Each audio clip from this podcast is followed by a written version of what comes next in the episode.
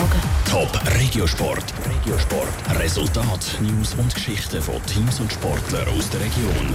Der HC Kloten muss langsam aufpassen und der HC Reichenberg will den schlechten Playoff-Start korrigieren. Das sind zwei von den Themen im Regiosport mit dem Raphael Wallimann.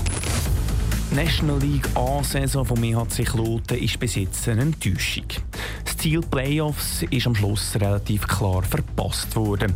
Jetzt könnte sich die Saison aber sogar noch in eine Katastrophe verwandeln. Gestern haben die Klotener im zweiten Spiel der Platzierungsrunde das zweite Mal verloren.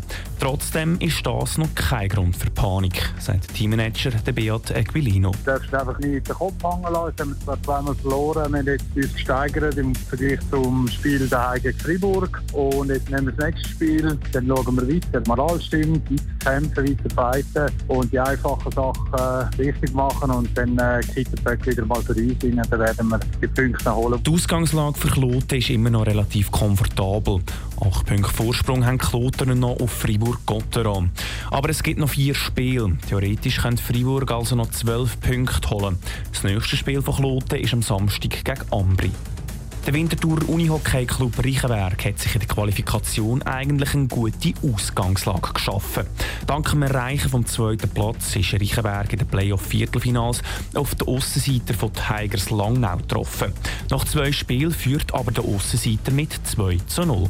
Das hat sich der Trainer vom HC Reichenberg, Rolf Kern, anders vorgestellt. Wenn ich nicht daran glaube, dann würde ich nicht an das Spiel gehen. Einfacher wird es nicht. Selbstvertrauen vom Gegner steigt natürlich. Die Ausgangslage ist immer die gleiche vier Siege. Der, der zuerst vier Siege hat, kommt weiter. Heute kann der HC Reichenberg einen Schritt in die richtige Richtung machen. Um halb acht spielt Reichenberg das dritte Spiel gegen Langnau. Der Zweitliga Eishockey Club Kreuzlingen ist ein wachsender Verein. Laut der Thurgauer Zeitung ist der Wachstum jetzt aber bedroht. Die Bodensee Arena, wo Kreuzlingen jeweils spielt, soll nämlich im Schweizer Fernsehen ab 2019 von jeweils September bis Mai für Events zur Verfügung gestellt werden. Für den Verein sei das eine Katastrophe, sagt Präsident Andreas Staub. Der Stadtrat von Kreuzlingen muss sich bis Mitte Monat entscheiden. Top Regiosport, auch als Podcast. Mehr Informationen gibt's auf toponline.ch.